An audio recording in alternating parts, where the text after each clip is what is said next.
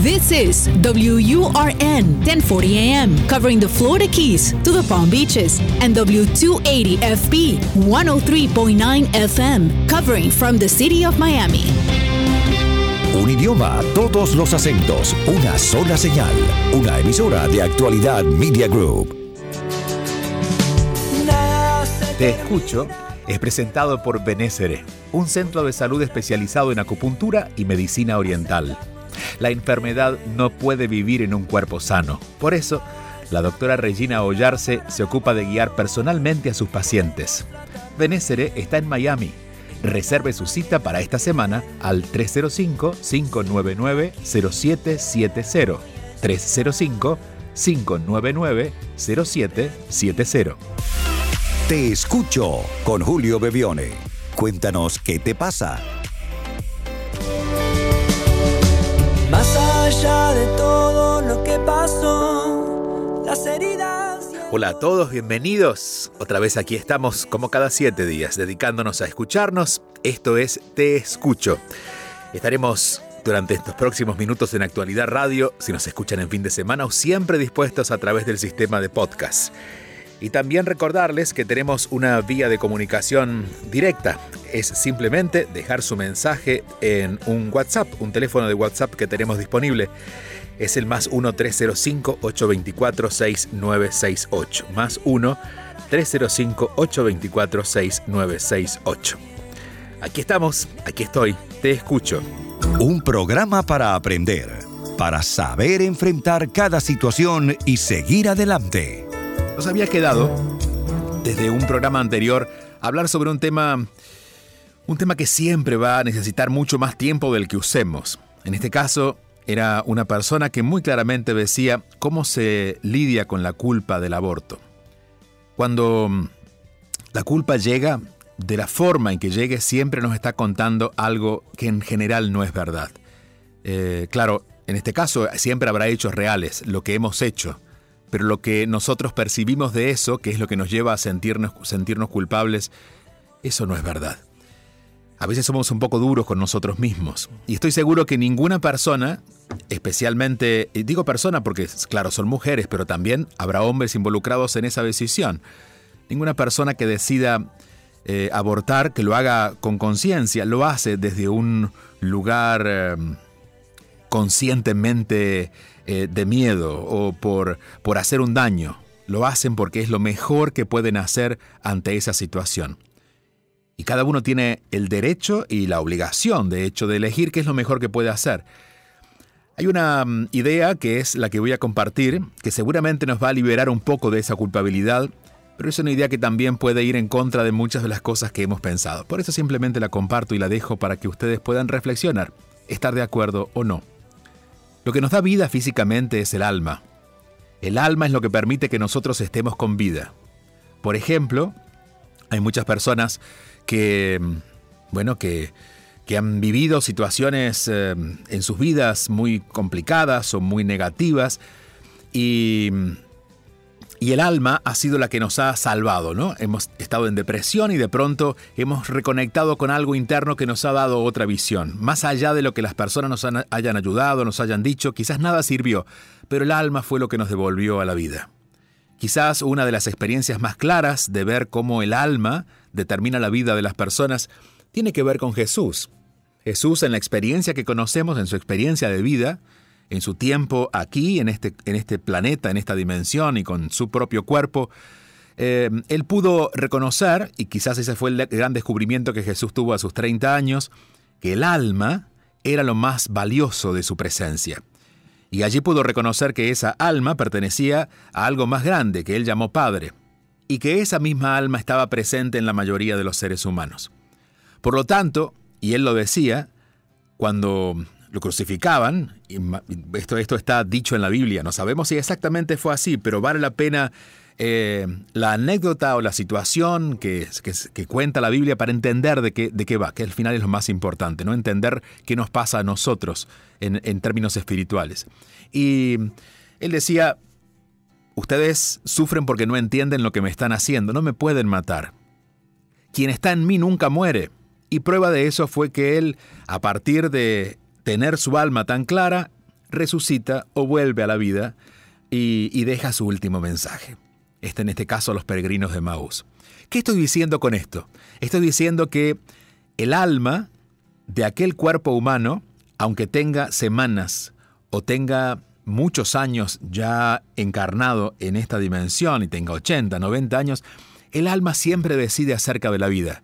No hay nadie fuera de mí que decida si es mi tiempo de morir. Puede que alguien, por ejemplo, tenga un accidente terrible, donde hay muy, pocas posibilidades para que se salve, pero si esa persona, es decir, si el alma que encarna esa persona decide seguir con vida, la vida va a continuar.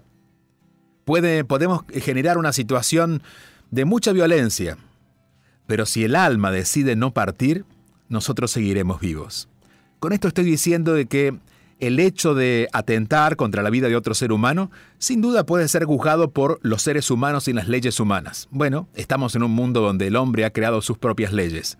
Pero ante las leyes de Dios nadie puede acabar con la vida, porque la vida, aun cuando queda sin cuerpo, sigue siendo vida. La vida no está determinada por ese cuerpo. Por eso, en algunas situaciones deberíamos ampliar, ampliar el espectro desde el cual analizamos algo como por ejemplo un aborto y entender que estamos quizás, y abro comillas, atentando contra un cuerpo, pero no contra una vida. La vida es mucho más grande que ese cuerpo.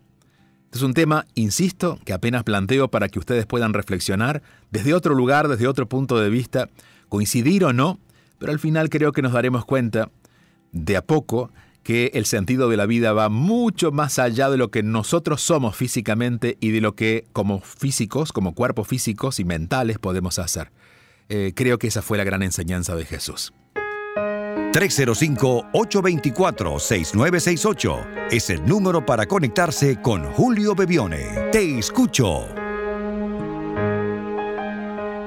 Buenos días, Julio. Em, te, hablamos, te hablo desde la República Dominicana y soy una fiel seguidora tuya por Instagram y la verdad es que para mí es un date, para mis sentidos eh, es seguirte, escuchar de todo lo demás. Bueno, em, estoy usando esta plataforma y gracias por, ¿verdad?, por ofrecerte, porque yo soy una mujer de 42 años, eh, tengo dos hijas, eh, me separé hace tres años, casi cuatro, del papá de mis hijas, pero mi preocupación es saber por qué durante toda mi vida nunca he podido tener una relación eh, a largo plazo.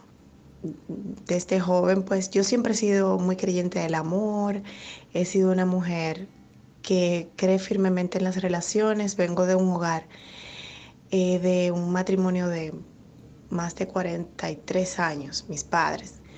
Sin embargo, a mí se me ha hecho muy difícil poder tener una relación estable. Eh, no soy una persona o no me considero una persona eh, que tenga una, no soy perfecta, pero que no tengo una cantidad de problemas tan graves como para decir que yo no podría ser la pareja que alguien esté buscando. Sin embargo, no he podido asentar eh, una relación estable.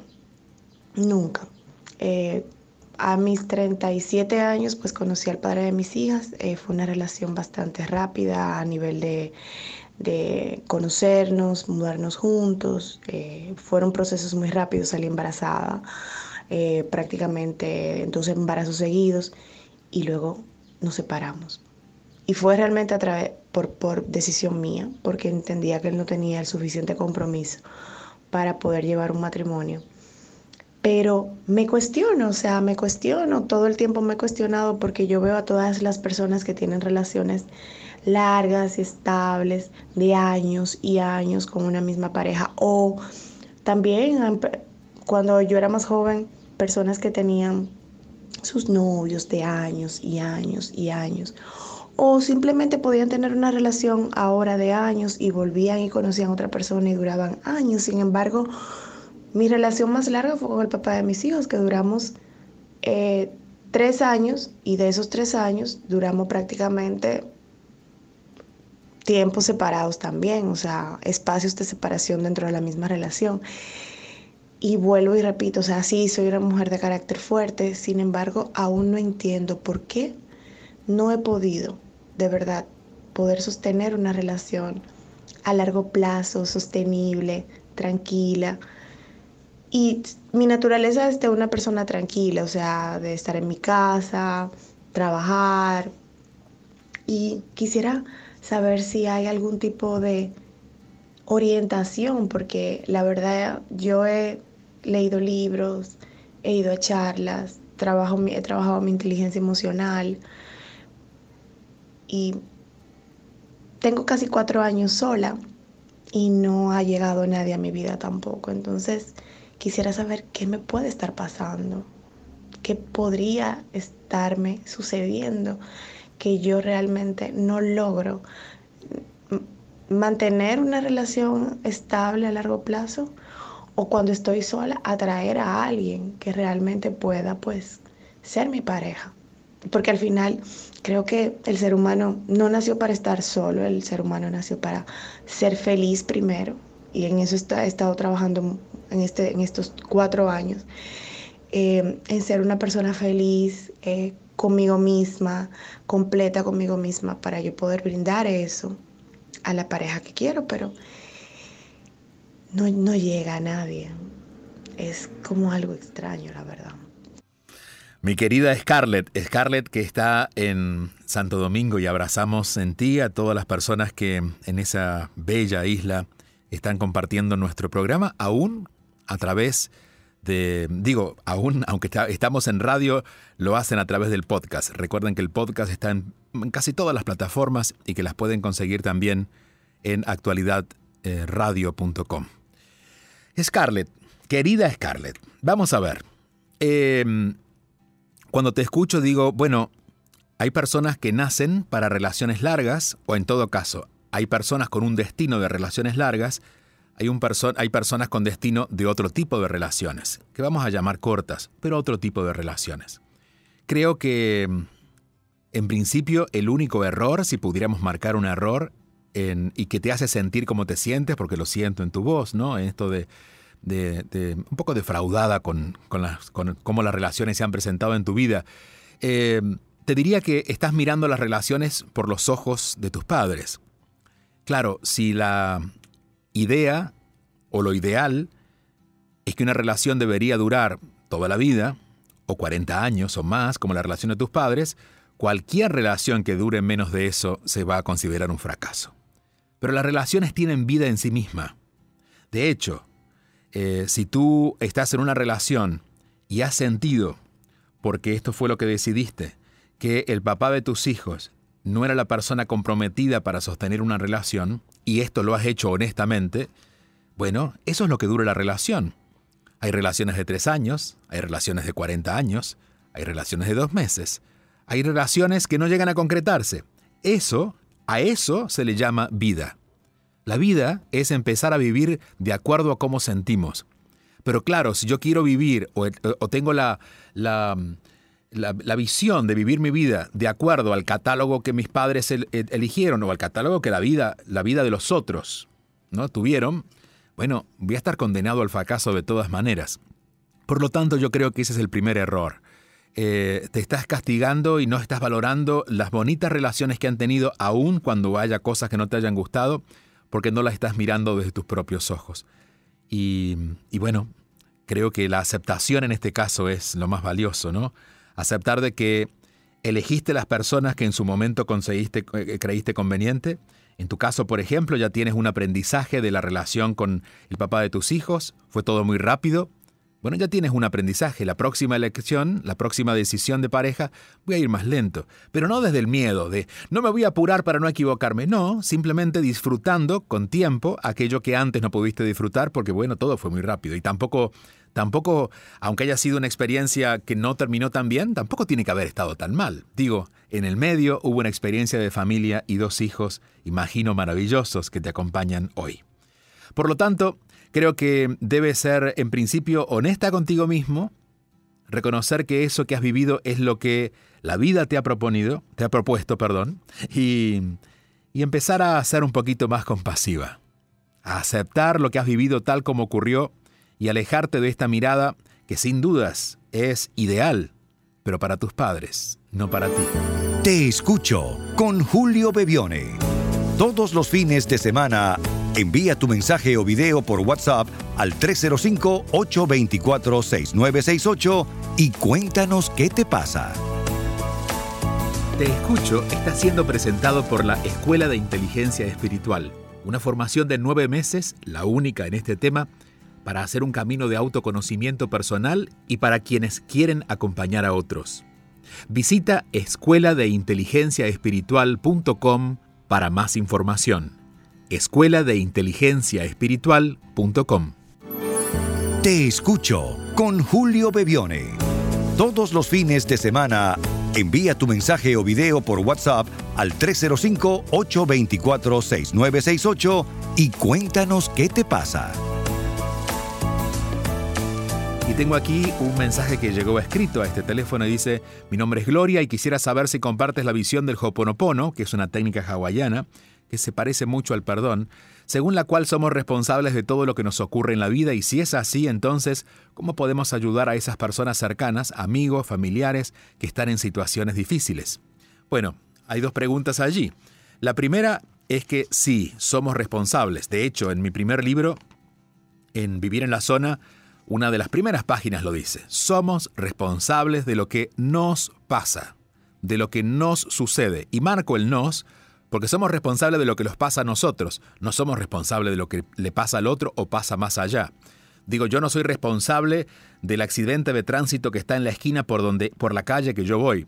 Ahora sí yo soy responsable de cómo reacciono, de qué quiero hacer con eso y eventualmente de proyectar ahí mis miedos o mis certezas.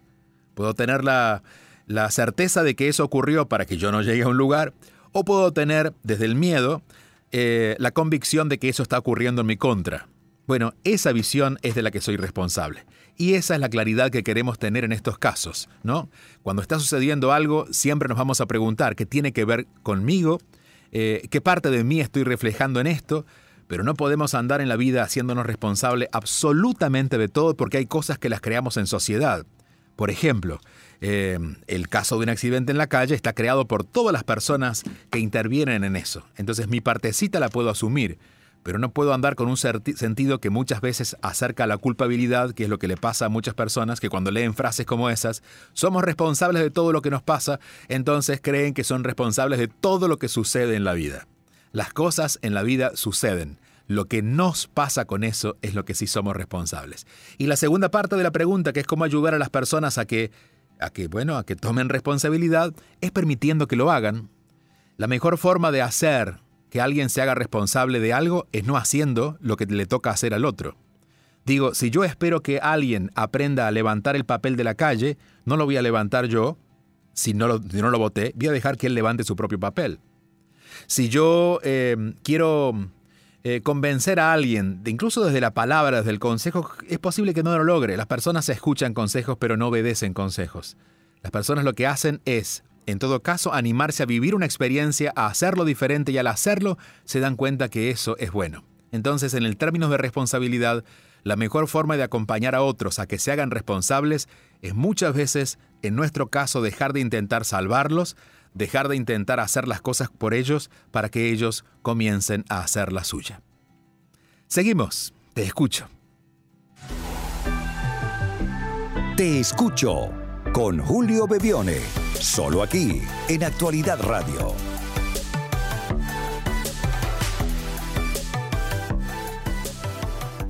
Buenas tardes, Julio. Eh, tengo muchas preguntas, pero voy a formularte una. Eh, ¿por qué o, para qué? Como dices tú, eh, cuando empezamos este, por llamarlo de alguna manera, camino espiritual, eh, nos vamos como quedando solos. No es que nos apartemos de la gente, sino que ahora como que tenemos muchísimo más cuidado con quién nos relacionamos y también desde, desde el punto de vista de amistades y, otro tipo de relaciones. Entonces yo me pregunto, ¿cómo es esto? ¿Para qué será? Ahí tienes una pregunta. Muchas gracias. Gracias a ti y aquí va la respuesta mientras vas en tu carro conduciendo y compartiendo con nosotros. Nos encanta que nos escuchen si andan viajando, si andan en las calles, donde en la ciudad que estén. Recuerden que si están en Miami o en el sur de la Florida lo pueden hacer los fines de semana a través de la actualidad radio, pero si están en cualquier parte del mundo, todos los programas están disponibles en las múltiples plataformas de podcast que existen hasta estos días. A ver, esa es una verdad a medias. ¿no? Y es, mientras más espiritual soy, más solo me quedo. Eh, y en realidad te diría, es relativa porque es cierto, si contamos las personas que elegíamos antes y las contamos ahora quizás sean menos, pero eso no significa quedarnos solos. Yo creo que estamos mucho mejor acompañados cuando tenemos un criterio para seleccionar qué personas permitimos que entren a nuestra intimidad. Te diría que cuando no hacemos un camino espiritual, y espiritual me refiero a un camino más consciente, a hacernos cargo de nuestra vida desde un lugar más consciente, a ser más amorosos con nosotros y también con los otros, no solamente con los otros, a hacer un camino más, más claro. Cuando no hacemos ese camino, lo que hacemos es decidir en base a los otros. Por ejemplo, tenemos amigos que son amigos porque ellos quieren ser amigos nuestros. Y quizás nos pesan esas relaciones porque no queremos ser amigos de ellos, pero nos da culpa decirles que no. Vamos a lugares donde hay personas que no tenemos ganas de hablar con ellas, pero hablamos porque ellas quieren hablar con nosotros. Le damos el teléfono a personas que nos piden el teléfono, pero no necesariamente se lo queremos dar. Bueno, cuando empezamos a amarnos a nosotros, no solamente a los otros, nos preguntamos, de hecho anoche una persona, anoche estaba compartiendo con un grupo y una persona que se acercó y me dijo, ¿me darías tu teléfono? Y le dije, no, porque mi teléfono es solamente para las personas de mi familia con las que mantengo un trato más directo. Me puedes escribir un correo. Y, y, la persona lo entendió amorosamente, pero creo que desde un lugar más espiritual o más consciente, eso es lo que hacemos. Decimos las verdades. Y claro, cuando decimos las verdades y somos honestos, las personas que nos rodean son personas que son más afines a nosotros. Por lo tanto, tener tres o cuatro personas afines en lugar de tener 40 que no son afines, bueno, no suena a soledad, suena a mejor acompañados, ¿no? Y creo que esto es lo que ocurre cuando empezamos a hacer este camino. De alguna manera el discernimiento se vuelve mucho más eh, profundo, el filtro se pone, ya no es de café, sino es de piedras preciosas y ya no pasa cualquier cosa. Y cualquier cosa me refiero a cualquier experiencia incluso que queremos vivir. Ya ya decimos que no a muchas cosas, ya empezamos a tener más claro dónde va el sí dónde va el no, y por eso, desde afuera, a veces se lee como me estoy quedando solo, pero desde adentro uno puede decir, por fin estoy teniendo una vida con personas que se parecen a mí. Te escucho con Julio Bebione, solo aquí, en Actualidad Radio. Bueno, me gustaría eh, tener tu opinión sobre una situación a la cual estoy presentando, eh, a ver cómo lo puedo canalizar. Eh, te comento, tengo siete meses acá en Miami, ¿ok? Eh, estaba en un país donde tenía residencia, viví cuatro años y medio en ese país, ¿ok? bueno, por X razón, yo Z, queríamos experimentar el venirnos para acá. Y bueno, pues eh, lo logramos, estamos aquí, em, pero sí siento que me, ha afectado el, cambio de, país. Eh, primero, eh, yo ya tengo un trabajo estable, por decirlo así.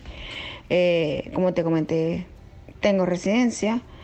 Y al venirme para acá, em, es como por decirlo así, hay veces que me arrepiento, ¿no?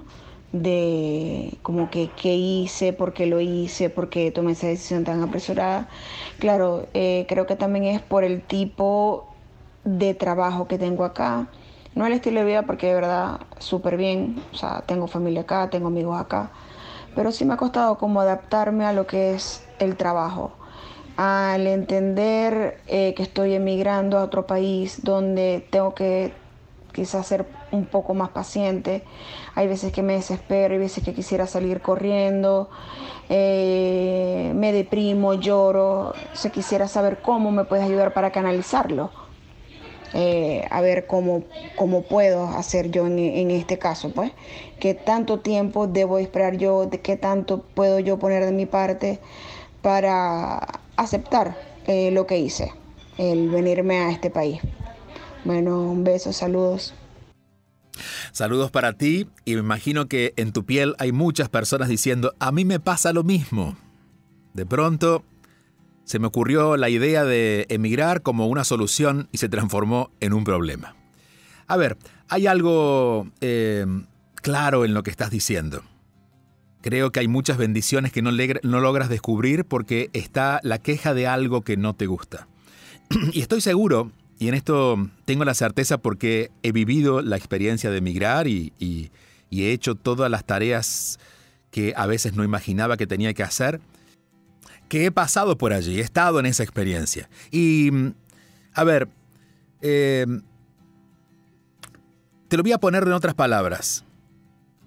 Vengo del frío, vengo del frío, estoy en la calle, hace mucho frío, entonces llego a un espacio donde hace calor y de pronto la temperatura del cuerpo no la entiendo, porque por un lado tengo mucho frío, el que traigo de la calle, y por otro tengo mucho calor, que es el que hay en ese lugar, y me tengo que acomodar. El cuerpo demora como dos minutos hasta que se acomoda. Bueno, es más o menos lo que describes. Emigrar implica eso. Emigrar no implica, incluso aunque viniéramos con la mejor de las experiencias, no implica que tenemos una alfombra roja que nos hace continuar la experiencia de donde veníamos. Emigrar significa terminar un proceso y comenzar otro, y todos los comienzos duelen un poco, por lo que ya no hay, nos requieren un mayor esfuerzo porque hay que construir, entonces lo que estás contando realmente es una experiencia bastante natural. Y seguramente si vives en una ciudad de inmigrantes, que creo que en este caso es Miami, mira alrededor. Te vas a dar cuenta que en tu bandeja hay mucho más de lo que otros tienen. Y si hubiera un segundo consejo, y ha sido lo que a mí me ha ayudado en su momento, es no perder de vista quiénes somos y crear un plan en base a eso que eres. Y por ejemplo, te diría, si tu eh, don fuera, no sé, la arquitectura porque eso fue lo que estudiaste y eso fue lo que quisieras hacer, no pierdas de vista que vas hacia eso y que estás construyendo el camino para que eso ocurra. Encuentro personas que incluso a, edades avanzadas, que no es tu caso, pero 60 o 70 años, el solo hecho de mantener un sueño les hace ver la adversidad de otra manera, porque dicen, no, no, no, esto es solo un escalón para llegar allá. Entonces, habría dos cosas que seguramente podría mm, sumarle a tu experiencia en este momento. Primero, empezar a reemplazar los momentos de queja por agradecimiento, de lo mucho que ya tienes. Y segundo, buscarte un sueño más grande de este momento. Y hasta aquí llegamos por hoy. Gracias por acompañarnos. Hasta la próxima semana. Te escucho.